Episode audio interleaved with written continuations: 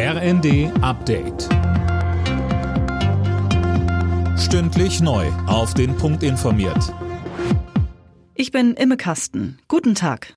Während sich die Hochwasserlage in einigen Bundesländern entspannt, bleibt sie vor allem in Niedersachsen kritisch. Große Teile des Landes stehen unter Wasser. Und für die kommenden Tage ist neuer Regen angesagt.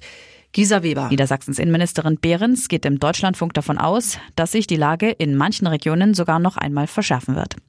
Die Zehntausenden Einsatzkräfte werden also weiter rund um die Uhr am Start sein und versuchen, das Schlimmste zu verhindern. Ministerpräsident Weil sagt, ein Hochwasser dieses Ausmaßes hat es hier bei uns zuvor nie gegeben. Längere Praxisschließungen in Deutschland. Damit droht der Chef des Ärzteverbands Wicho-Bund Heinrich jetzt in der Rheinischen Post. Und zwar, wenn sich beim Gipfel mit Bundesgesundheitsminister Lauterbach in anderthalb Wochen keine Lösung abzeichnet. Die niedergelassenen Ärzte wollen unter anderem mehr Geld.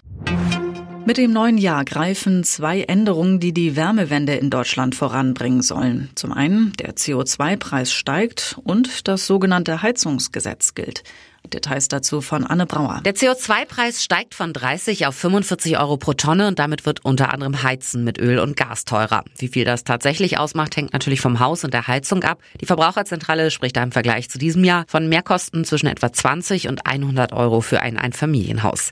Und dann tritt zum Jahreswechsel das Gebäudeenergiegesetz in Kraft. Da gilt erstmal für Neubauten in Neubaugebieten, dass die Heizungen zu mindestens 65 Prozent mit erneuerbaren Energien betrieben werden müssen. Bei der Vierschanzentournee steht heute in Oberstdorf das erste Springen an. Mit dabei sind fünf Deutsche mit Top-Voraussetzungen. Andreas Wellinger hatte gestern die Qualifikation gewonnen, knapp vor Karl Geiger.